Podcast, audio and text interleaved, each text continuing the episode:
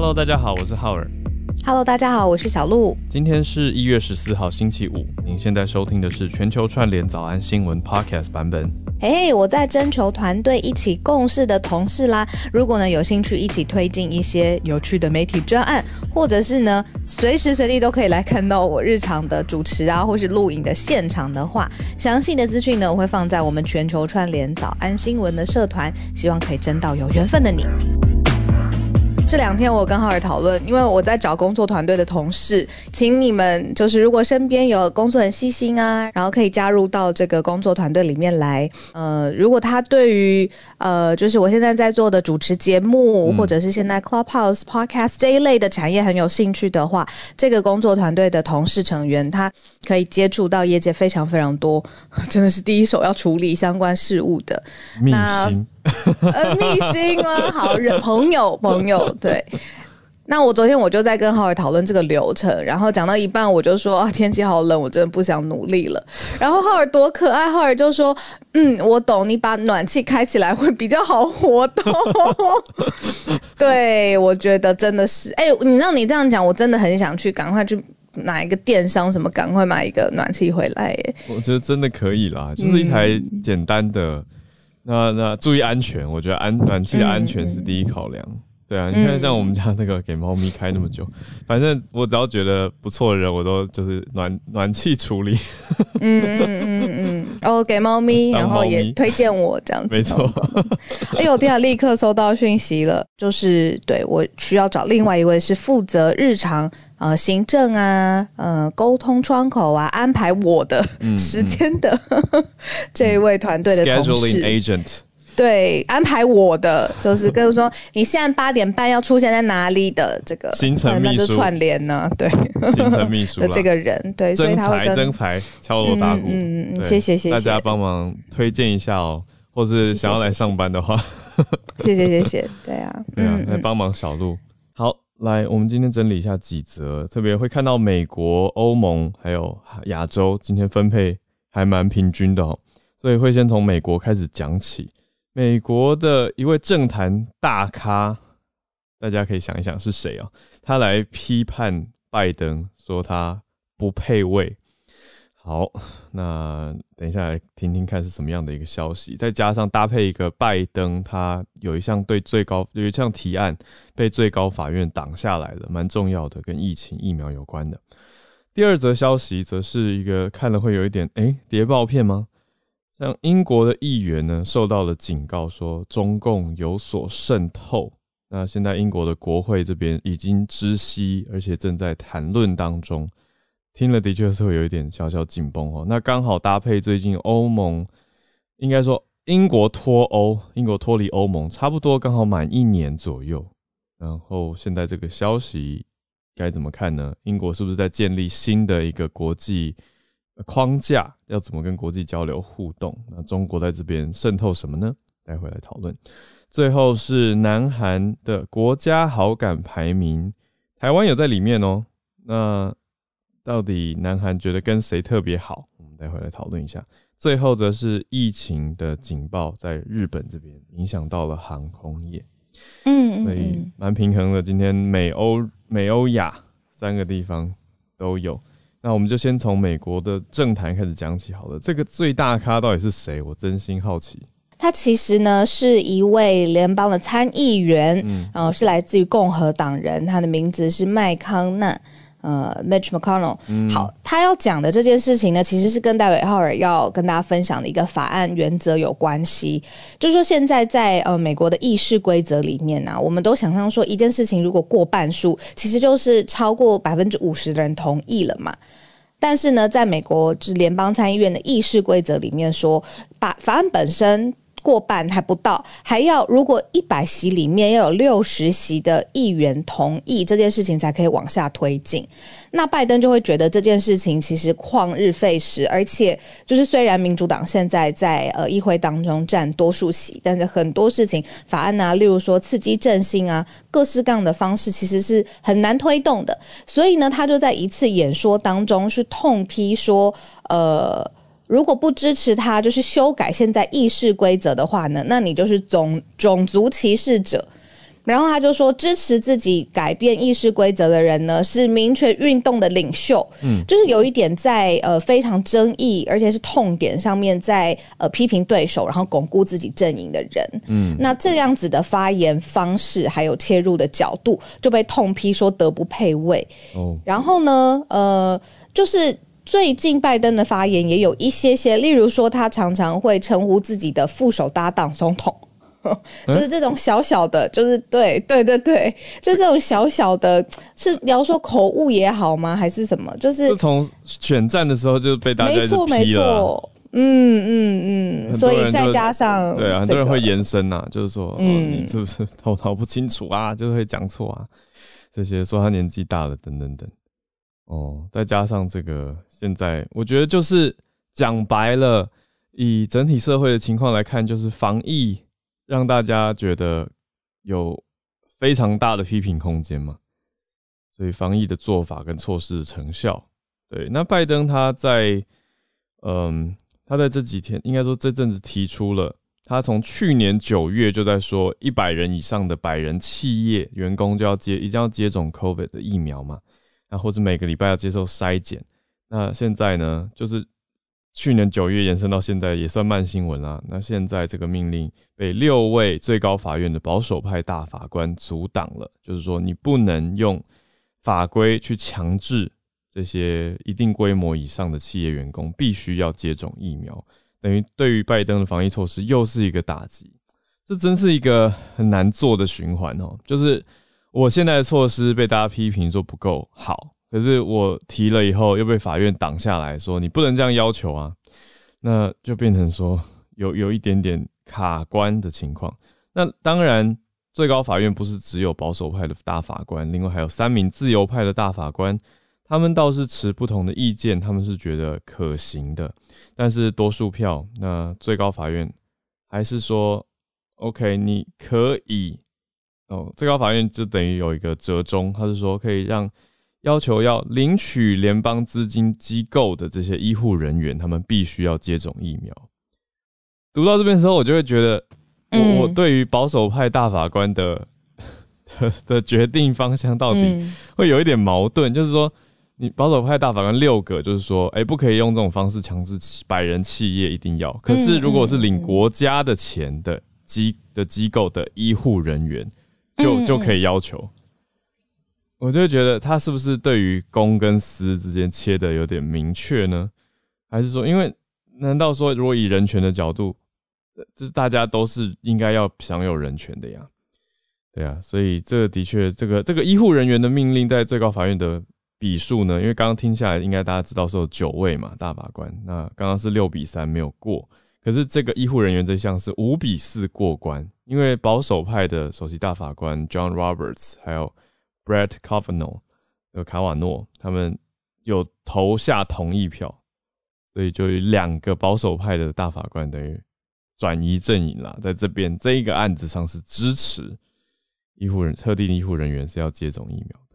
对，那现在等于被法院驳回了嘛？但是拜登还是呼吁企业要继续执行，因为没有法规要求了，只能用呼吁的方式来做。那他是说他觉得很失望，嗯嗯嗯，因为他觉得这是科学啊。那他想要用法律来辅助，就觉得他可能现在想推行的事情没有呃受到很多的支持吧，对吧？不论你是说从呃法律上面呢，或者在政坛上面的影响力啊，其实就是嗯有一点很难推，很像是他左右手都伸不开的那种感觉。对啊，嗯，这是拜登他现在在呃整个政坛上面的评价。对，嗯，是可以理解，但是。我会想要了解更多的，比较偏向是大法官他们的抉择点，对，因为在报道里面还比较可惜没有看到这么细的东西，可是这我觉得是可以再追一下的，不然的话，大法官，对啊，大法官当然是已经有一定的公信力，大家选出来的，对，可是你说像是保守派，相对啦，相对保守派过往就是偏向共和党的。的面相嘛，那如果变成一个共和党在大法最高法院制衡总统，让总统的左右手有点卡住的状态，好像也不是不行。所以目前是保守派有六位啊，那很明显就是多数。那我们再来看一下欧洲的情况，这个谍报片呢？真的有一点谍报片呢，而且他的谍报身份哦，在外面是律师。嗯，好，这个呢是英国的这个，我们常常在电影上面也看到了，军情五处 MI5 有没有？这是对内的情报机构，然后来向英国的议会来示警哦，就是说呃，国会来示警，就是说现在有一位呃姓李的女生，她以律师的身份游走在英国的政治圈。但是呢，后来发现他其实是中共统战部跟他有密切合作的，那就是透过具有比如说累积声望啦、地位啦，或者是你要跨党派的议员哦，他秘密呃不是密切啦，跟这位理性的女女生的律师哦来连接，然后你要。你知道，你就是有了亲亲呃友好的关系之后，其实你去影响他呃判断啊、行为啊、投票啦、出席啦，各种都是有可能的嘛。所以他就是用透过这种方式来干预、秘密的干预英国的政治。那这个呢是由 MI Five 他研判的结果，那现在是同步知会到英国的国会。嗯嗯，哇哦，这个。李姓李的女子，她是中国女子。那她的化也应该是化名叫做克里斯汀里，有一种呃几十年前谍报片的感觉，写成这样就很像很像那个东方快车。对不起，对不起，这个是真实事件，要跟大家好好讲。好，他叫 Christine Ching Gui Li 啊，李清贵。那他的名字来游走英国的政治圈。哦，那他是一位律师，他他也跟李真玉，就是这个，我不太确这样的意思是说他，好好，我再确认一下这个这个意思到底是这是一个他的联络人，一个律师联络人，还是这是他他实际的身份哦？那他跟中共的统战部是根据 MI5 发出的警示是有合作的秘密合作关系。哎，这个来问一下大家好了，因为刚才我的好朋友传给我，说是 MI six 啊，那 MI five 啊，我不不熟悉不了解，了解熟悉的人，或者是你现在就在英国的话，这是两个不同的机构是吗？他处理的事情是不是不一样？还是一个是电影上面常用的，一个是现实生活中？我我真的不懂，是两个不同的单位哦，两个不同的单位哦。那 MI five 负责的事情跟 MI six 是？是是，那 M I Seven 嘛，就是是不同的吗？那以这种，比如说是收集情报之后要研判的，还是一个是 Field Operative，就是不一样嘛？是在你知道叫爆破，怎么想太多，想太电影。OK，我查到了，M I Five 是安全局哦，OK 是有军情五处，它的全名，因为那个 M I 就是 Military Intelligence 嘛，只是它的 Five 是指它是第五处，它是 Section Five。那是通常翻成 Secretary Service，叫英国安全局。那至于 MI 六呢，是秘密情报局。那还有另外一个缩写叫做 SIS，就刚好是姐妹的那个 SIS，因为它是 Secret Intelligence Service，SIS。所以秘密情报局当然比较神秘啊，大家可能会比较 比较有兴趣嘛。那是英国对外的情报机构。那相比之下呢，军情五处。则是英国国国家安全的机关，比较类似国安局的角色啦。所以这一次当然处理的是归到 MI Five 的业务，因为是国外势力渗透到英国国内，因为这个是中国渗透嘛。那 MI Five 的判判准呢，是他们认为中国的中共的统战部想要用。具有声望地位或野心勃勃的跨党派议员来连接，意思就是透过一个 agent 来渗透，跟这些比较有野心的议员去去去渗透跟合作。那看似在帮助他们的情况下，其实就已经得到很多的情报，而且可以影响他们。啊，我昨天昨天才讲到那个金牌特务，因为金牌特务的设剧情设定就是把一一一次世界大战许多历史事实中间穿针引线。安排你说在电影上对安排了虚构的角色，可是看了也是会触目惊心，因为它呈现出来的是你怎么样安排在重要人物旁边的，对，只要一个人在那边整天影响他的想法跟他的策略判断。比如说安排，如果如果今天一国的军师他其实是间谍，那不是这个很多的策略方向其实都会影响甚至在一次世界大战，他当然他当然是虚构的，可是也有可能有几分真实嘛，就是你看一个具具有大卫的人旁边，他有人在进谗言，或者是旁边的想法。对，那这位李真。这个字应该是读“玉”吗？一个马在一个句子的“句”。理性女，呃，李姓女子，对，理性女子。哦，呃，谁啊？她念“居”，哦，就是良居的“居”，马的那个。对，李真居，对，李真居，她是就是这个理性女子，她涉入了政党议员，那争取要成为议员哦，她要她要选议员，自己也要选呢，对，就是有呈现这个态势，不知道是不是策略性，其实是假的动作。然后他要谋求，呃呃，一官半职的这些人，他都去去跟他们联联络，跟拉拢他们。对，那有给钱哦。那这个资金是来自中国跟香港的。就是说，以前可能呃有一个人，他呃特别靠近你，或是对你特别好，或者是一下之间都变得特别热络的话，你会想说，哎，在商业上面啦，或者是在其他的领域上，这是不是有？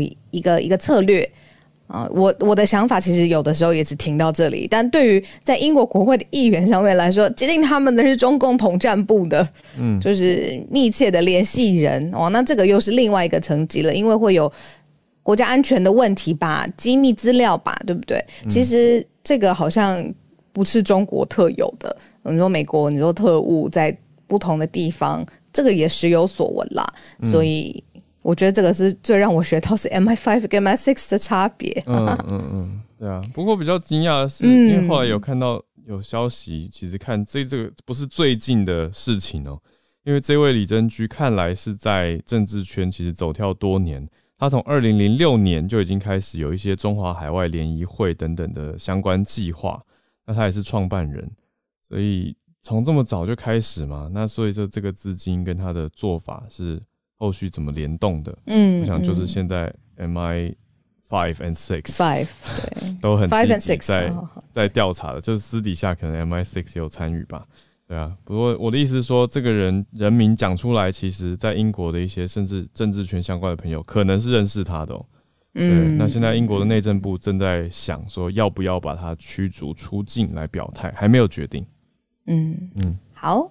第三则我们跟大家分享的新闻呢，我不知道这是引战多一些呢，还是对于呃南韩的朋友了解多一些。好，这个是一个最新的由首尔大学研究出来的报告，说南韩的民众呢，到底对于世界上面的国家，他的好感度排名到底是怎么样的？而且还用一个感情温度来请大家选哦，零度是最低嘛，将近冰点，就是啊没感觉，完全的冰冷；一百度就炙热火热的心，好。对于南韩的呃这个调查来说，美国是第一名，但是分数也没有特别高，大概是六十六度，嗯，哦，好感度最高。再来呢就是瑞典，再来是澳大利亚，好，很多很多的其他的欧美的国家，嗯，美国之后就是瑞典。昨天刚好宇宙虾米有讲一个，好像就是类似的，可是对，昨天有，因为我听到美国是第一名，就想说，哎，昨天宇宙虾米有告诉我们，可是瑞典在这么前面，有点不太理解。蛮特别，然后几个欧美的国家之后呢，就讲到亚洲国家了。结果亚洲国家新加坡的排名比台湾前面，就是说相对来说，南韩比较喜欢在这个调查当中喜欢新加坡队超过台湾，但是分数很近了。嗯，好，这个报告调查呢，最特别的地方是，如果现在拍脑袋让我想啊，就是可能好感度最低的国家。以南韩来说，应该是北韩吧？结果不是，就是拍脑袋。结果不是，是日本。日本是整个所有调查当中分数最低的，三十多度而已。就是呃，不是气温哦，是好感度调查。是零到一百来算吗？对，零到一百，对对对。所以日本是最垫底的，低于北韩。这个历史因素啊，嗯，历史社会因素。那所以，我们是亚洲国家排名第二名嘛，就是只有新加坡，呃，在在我们前面这样子。那其他全部都是欧美国家了。那呃，但是以就是后后半段后半段生 这要怎么说，就是吊车尾的这个北韩，接下来是日本。但这个是南韩民众他们自己的想法，就是南韩对于其他国家的好感度。那那中国呢？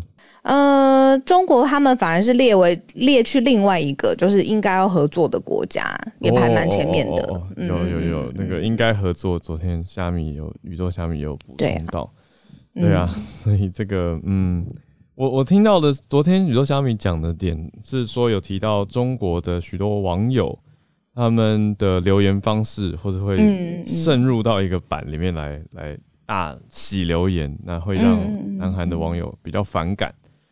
对，这个也是是一件事情。嗯，我有看到了，中国是比北韩前面一名了，所以倒数三名的是中国、北韩跟日本。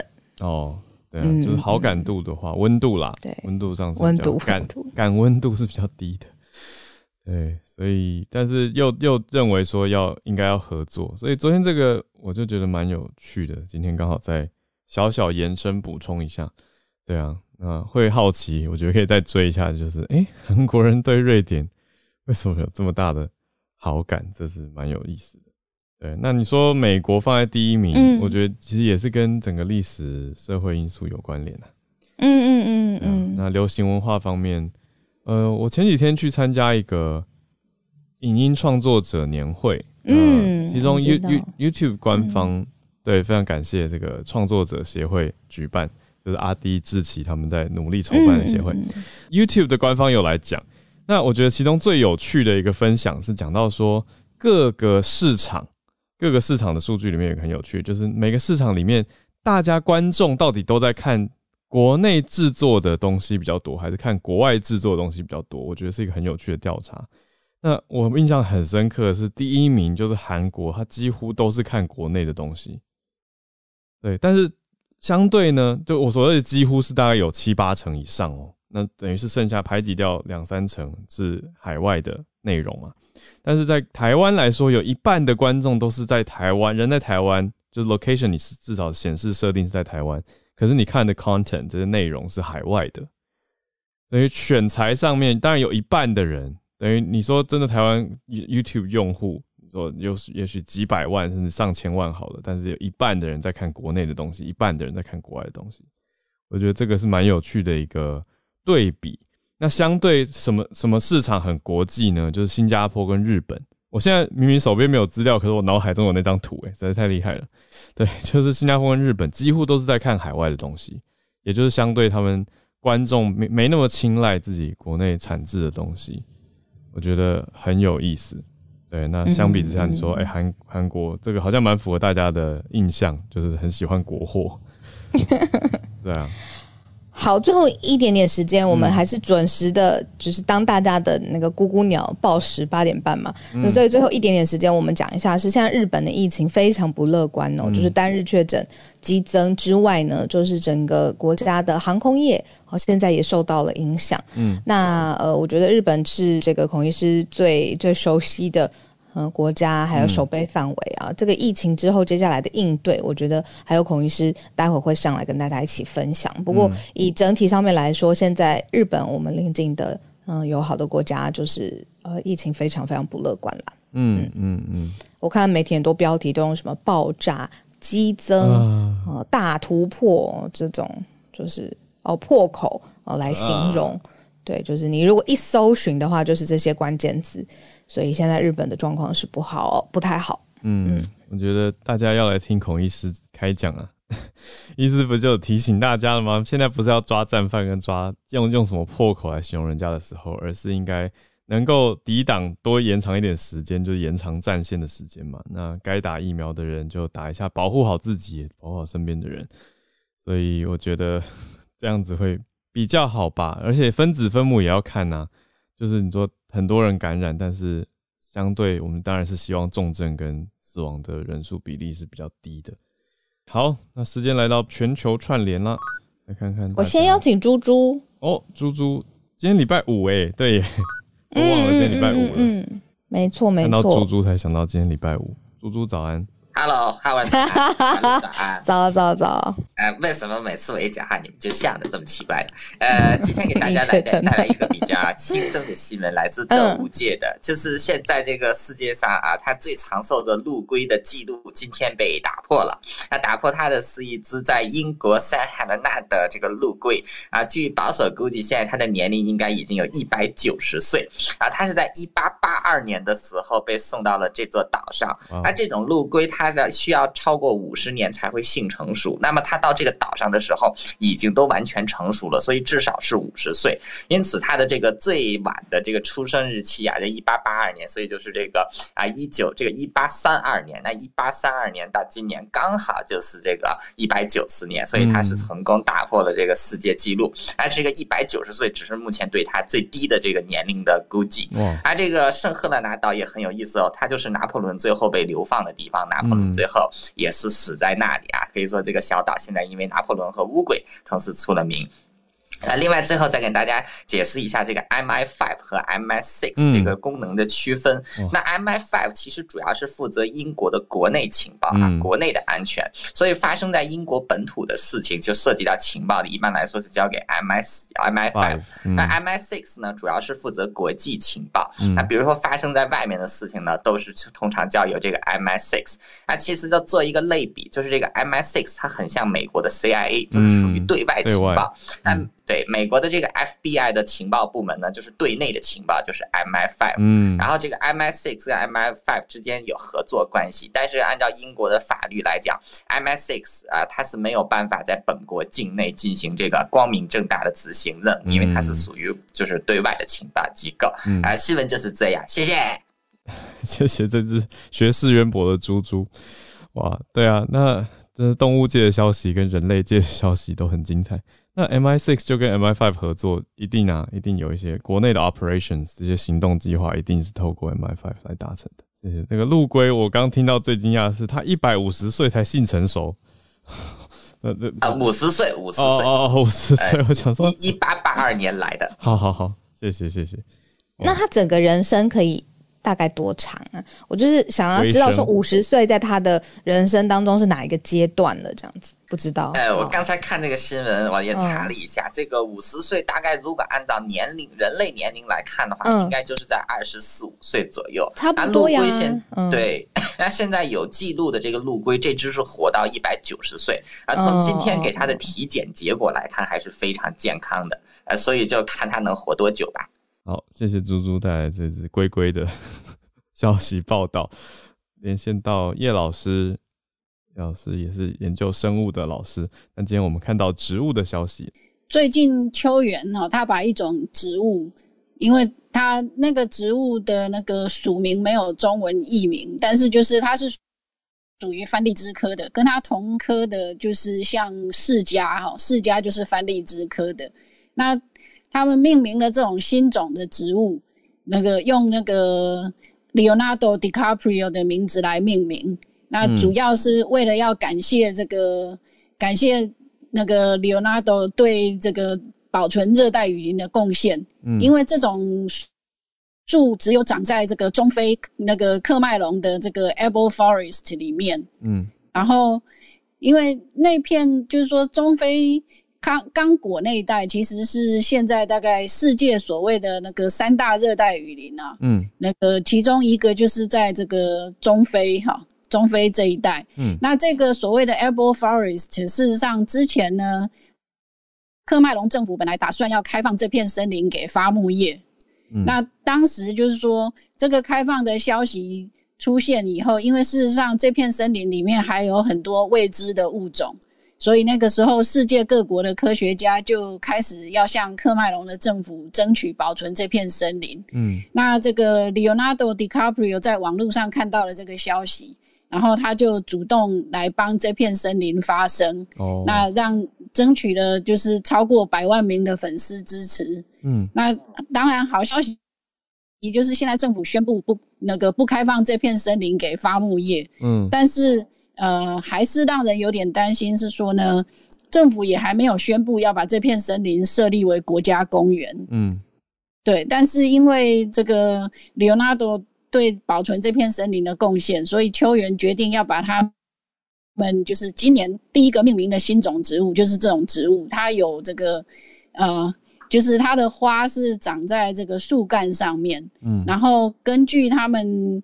目前的观察，他们认为说它可能是靠着这个夜行性的蛾来授粉，不过这个还要再进一步的观察。嗯，但是就是秋元为了感谢他的贡献，所以就把这个第一个这个新种的植物用它的名字来命名。那等一下我再把详细的资讯放在社团里面。嗯，那事实上，所以这种东西之后会叫就这棵会叫做迪卡皮欧迪卡皮欧树吗？应该是会会有那个，如果要中文翻译的话，应该是会把迪卡皮欧的名字放上去。但是因为我查不到他的，通常我们会把署名也带上去。哦。但是因为我查不到他署名的中文，嗯，所以我也不太确定说他的中文会是什么。嗯，对对。但是就是说，那个迪卡皮欧其实他对这个呃，就是环境保护 贡献非常多，从就是从大概很年轻的时候，那个时候他就跟那个当时的副总统就是高尔，嗯，一起联手来这个就是倡导，就是关气候 相关关于那个气候变迁啊等等啊，嗯，那后来在这个。二零一六年，就是在川普当选之前，他也曾经有制作了一个影片，嗯，叫做那个 Before the Flood，洪水来临前，那个时候还透过国家地理频道这个在全球播放，嗯嗯嗯。那那个，所以觉得就是说，觉得这个有一棵树用它的名字命名，其实也是实至名归啦。嗯，对对，只是有那个就是。这个树只有生长在那片森林里面，所以如果那个政府如果不保存，那个克麦隆政府如果不保存那片森林的话，其实这种植物就危险了，因为它一被命名以后，立刻就列入濒危。老师，我查到一个名称，我传传给你看看，我觉得这好难念哦，Uvariopsis DiCaprio。总之，口语上大家就是讲说是什么意思？DiCaprio Tree。就是迪卡皮欧树吧，对啊，然后也跟大家补充一下，秋园是英国皇家植物园之一。对，秋园应该是，对，Q Garden 应该是世界上最大的植物园。嗯，对，在疫情开始前，其实我曾经想过说，有一天要去那边，很漂亮，那个，嗯，逛一个月。对，叶老师会每一个都看的很仔细，这样子。对啊，对，但是现在恐怕很困难了。等疫情过去吧，这个讨厌的疫情。谢谢老师，谢谢老师这个消息。谢谢浩，谢谢小鹿，很有意思。好，那我们再连线到历史老师。今天今天有猪猪老师、叶老师，我们怎么那么幸福，都是老师。来，白优姐老师。我先连接一个刚刚猪猪老师讲的事情。他说那只乌龟它性成熟的那一年是一八八二年哦。对，大家知道一八八二年的时候有三个改变世界历史的大事情发生。第一个事情是爱迪生他发明的电灯在波士顿照了一平方英里，那这被视为是电灯终于可以开始使用的标志性一年。第二件事情呢是德国、奥地利跟意大利在这一年签下了三国同盟，等于是为一次世界大战以及金牌特务布下一个。没错，这是首部曲。然后第三个改变世界的事情是，当时罗斯福诞生了，就是我们后来很熟悉的罗斯福总统，嗯，也是这一年。对，所以这一年非常的有意思。然后我今天在听到那个英国现在在调查他们是不是已经内部被渗透这件事情哦，突然间想到，其实几个礼拜前，其实路透社也曾经发过一篇新闻，讲到台湾其实也被渗透的非常严重，而且可能台湾被渗透的地方比英国还。还要来的更危险。台湾被渗透的主要是军方。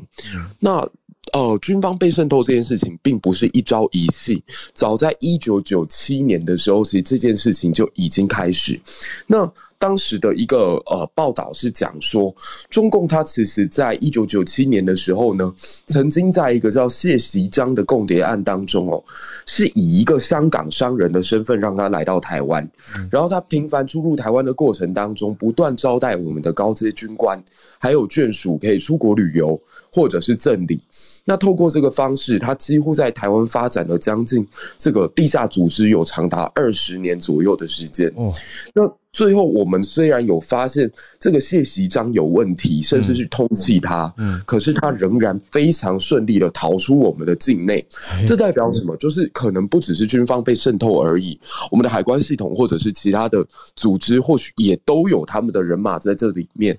那中国甚至在这段时间当中，在维安特勤人员可能都有渗透。所以各位如果还记得，二零一九年的时候有一个王立强案，这也是发生在台湾。的一个共谍案，那当然目前发展到去年底，那一对被逮捕的向新夫妇没有查到太特别呃明确的证据，嗯，可是他们仍然被限制出境八个月左右，嗯，那这件事情是无独有偶，不是发生在台湾或者是现在的英国，在八零年代的英国也发生过一个更大的案件，那次案件是呃工党当时的领袖叫做富特。嗯，那富特其实一直以来跟苏联国安局之间都有一些暧昧不清的这个呃关系存在，甚至在一九八三年的时候，因为当时的布日涅夫斯基他一直怀疑英国、美国即将要对俄罗斯进行所谓的核攻击，所以他下令苏联国安局去进行调查。那你知道，当你的长官已经认定某一件事情是事实的时候，底下的人为了完成 KPI，就会各种把原本不存在的。证据给捏造出来，所以苏联当时紧张到他们觉得不行，我们一定要在这些英国的这个大选当中做一点手脚，所以他们渗透到就是把 Michael Foot 塑造成一个国家英雄的这种角色，他们希望在一九八三年的那场选举可以拉下美美这个。呃，当时的铁娘子柴契尔，结果柴契尔居然在前一年因为福克兰战争，所以他在国内民调非常的高，然后再加上富特后来一连串的丑闻被。曝光，再加上当时苏联有一个国安局的官员，他是叛逃到英国的 MI 六去，所以就等于把这个情报泄露给了当时的英国。所以最终一九八三年大选，工党并没有获胜，保守党的胜利才保住了说出现一个英国首相可能是苏联共谍的情形。那我只是提醒大家说，其实这件事情就在我们身边，没错，就在我们身边，历史一直都距离我们比我们想象的来得更近。对，嗯，这就是我今天想要分。分享的，谢谢好尔，又精彩又有点担心，真的是谢谢姐姐。不过我好奇的是，姐姐脑海中是不是随时可以，只要我一点一个年份，就可以讲出那一年有发生什么？没有，刚好八二年，八二年事情真的太大条了，所以我会印象比较深。有哦，有身份，嗯，好像有一个卷轴，对，然后一点说什么哪哪一年，然后你就可以说哦，那年发生几个大事，很强很强，谢谢姐姐。哇，今天我很期待，就是 Charlotte 接下来跟我们分享的，因为，嗯，呃，最高法院有来判定，就是说拜登的疫苗政策哦，就是现在刚的满心疑惑这个，嗯，而且尤其是执执行端政府的执行行政跟这个司法端，会不会有变成一种政治意识的对抗态势？而且在法律上面的意义是什么？对啊，嗯。啊，我刚刚听到 h o r r 讲，我就赶快去查有没有比较细的，因为其实这是蛮新的新闻。那我就在那个 Wall Street Journal 看到有一些就是比较细的新闻哦，它就是列了不同法官的不同意见书，还有这种协同意见书，就是 dissenting 跟 concurring 的。那刚刚那个 h o r r 问有一个很好的问题哦，就说这个六比三，就是其实我觉得这个对我们台湾人来讲应该是蛮疑惑的，就是为什么为什么就是。最高法院法官会做成一个好像没有办法强制打疫苗。嗯，那他这边其实大概有我看到的是三个三个理由哦，就是呃多数派这个保守派大法官他讲的，原则上第一个理由是说，呃这个规定哦是是等于呢就是 impose 就是怎么讲附加了就是工作场所的不必要的一个限制，等于说你是增加了一个限制。工作权的对。影响。嗯，没错。那这个东西你并不是所谓公共卫生的层次，为什么呢？因为其实不是只有呃工作场所场所有 virus 啊，现在 virus 是威胁着就是全美的每一个人，在家里，在你的街上，在所有的地方。那为什么你只有在工作权的地方就是呃有一个限制呢？那这个是一个不必要的限制哦。那另外就是在一些协同意见书，其实有一些法官。有的是啊，从经济层面讲哦，他觉得啊，这些所有的 business，其实啊，它影响的大概会是八千多万的员工嘛。嗯，那原则上啊，就是 Fortune 前一百大也都含在内。但是他说，所有的 business 哦，现在最需要的是复苏经济，因为他们在这个 lockdown 两年期间已经损失太多。嗯，那现在。他们觉得你能够做最不必要的一件事，就是增加它的限制，让它恢复劳动力反而增加困难。哦，就是说，因为其实这可能对我们台湾人很难理解，可是美国人真的就是有很多人基于宗教啊或各样的因素，他不愿意打。是那呃就是这样。其实大家其实有很多之前的新闻有讨论过这些就业率、就业率跟这个。啊，这个招工困难的问题哦，那他们其实觉得说，你这样子是其实是给这些这些所有的经济，就是增加不必要，就是它复在复苏上的困难。嗯，那第三个在法律上，像小鹿刚刚讲，最重要的是。从宪法层次哦，我我我看到这个，我也是觉得非常非常的呃，就是非常非常的 impress，跟学一课，就说他其实是非常介意权力分立，也就是 federal 跟 state power 的这个权力分立的 system。嗯，他觉得你。Emergency never end，但是这个 federal system 如果用这样的方式去扩张它的权利，对，然后进而限制每一个州他们自己在这个方面的规范，嗯。嗯，这个部分是宪法上他们觉得是危险的，或者说这个对对于宪法上权力分立的这个整个呃平衡，其实反而会 amount to little 这样子。嗯，那这个是最主要三个原因，我就整理一下。哇，对，跟大家分享，谢谢学姐 超强的论述。我我是被我我我觉得很强哎，就是这这些法官他们的三个层面，这样其实蛮说服人的。嗯，等于是看到的点，他除我除了我刚刚只想到的什么人权以外，他不是这样单单点切入，而是从你说法律层级的意义，还有经济层面的影响，还有它的影响规模。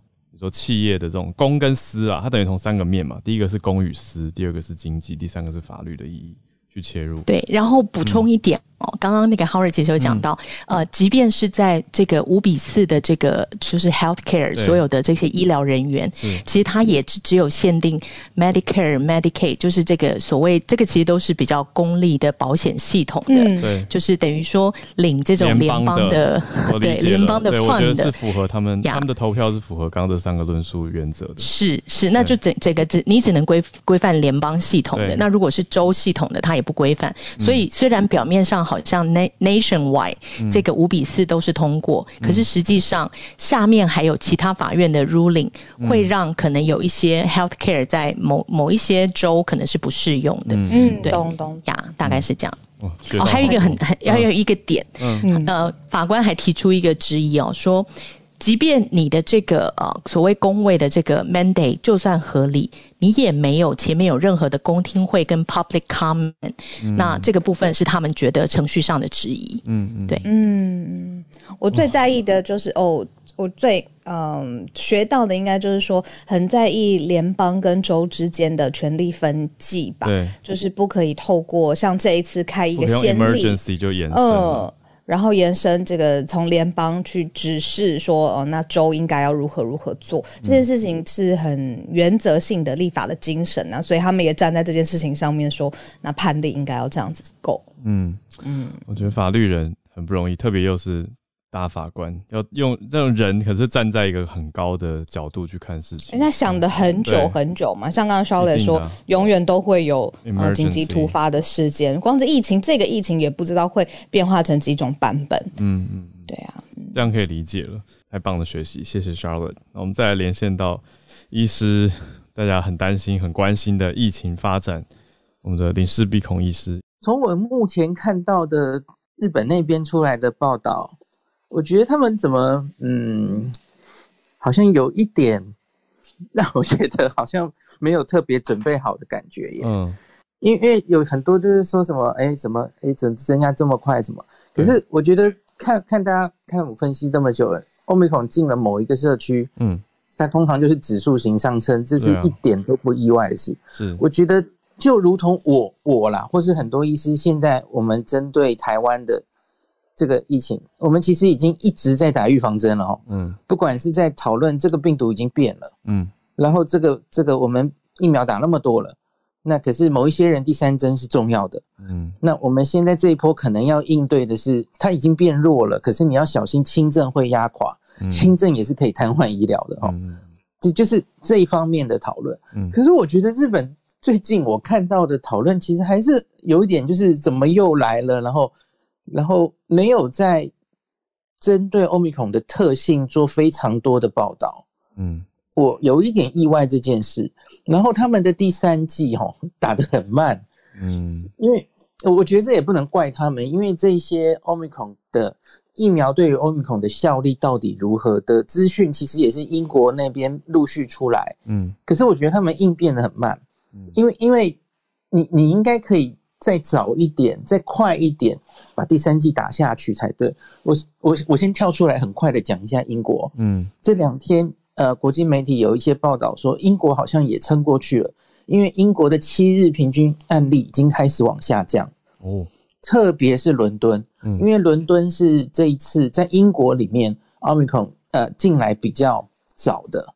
那伦敦的不管是住院或是案例数已经开始下降了。嗯，那这两天虽然死亡通报呃跳起来了一点哦，那这个可能是。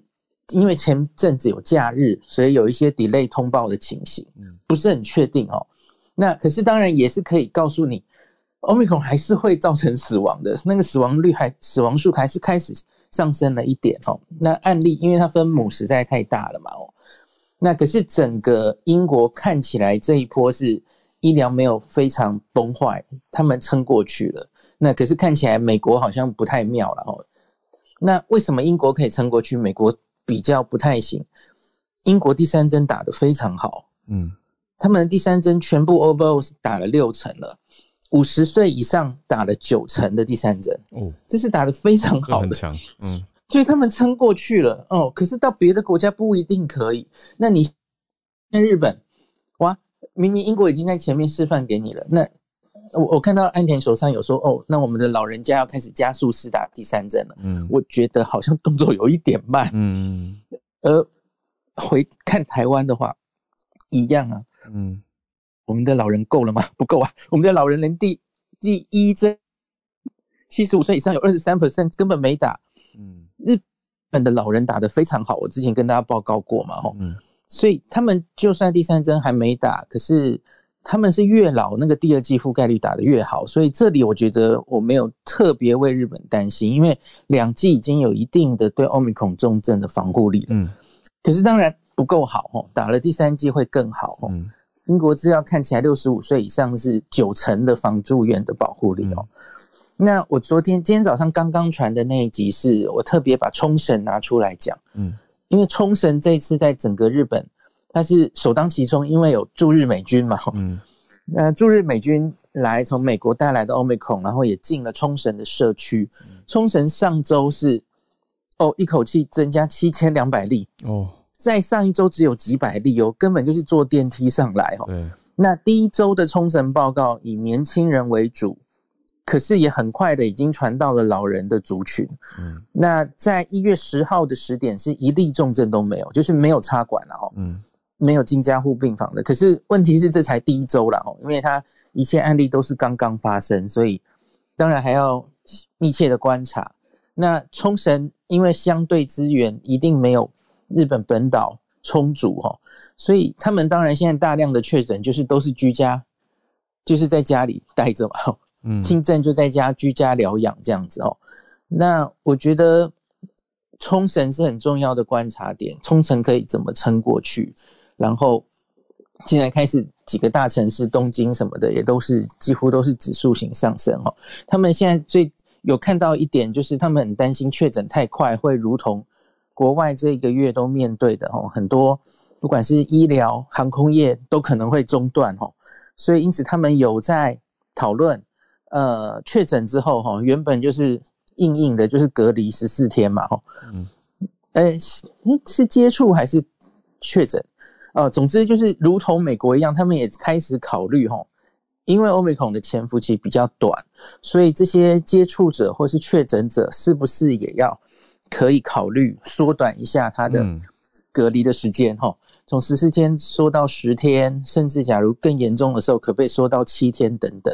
我看到他们专家会议有开始提出这样的的的研究了哈。那我我要提醒大家，就是不要被那些新闻标题吓到。我觉得确诊数字会很吓人，嗯，几万人怎么指数型上升？那个不叫做疫情严峻。我觉得大家现在要看，因为你现在面临的是一个已经这么轻症化，多半看起来就是感冒之后过去的话，你要看到的是医疗会不会崩溃？嗯，他的住院。加护病房会不会被塞满？然后死亡率直级上升，这才叫做严峻。嗯，我觉得我们看这个疫情的态度已经要改变了哦，不要再用确诊数字吓人了哦。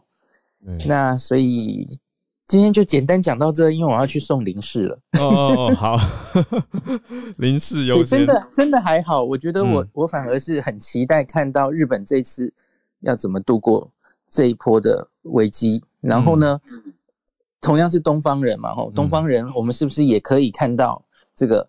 哎，欧米孔真的有轻症化的现象，哦，嗯，那是我们接下来应该，我觉得可能不太不太妙，哦，联邦银行这一波，哦，好像挡不太住了，哦，就是我觉得迟早它会进来的，我们要做心理准备。那日本走在我们前面，是我们很重要的参考。嗯嗯嗯，谢谢医师。对啊，这个感染链。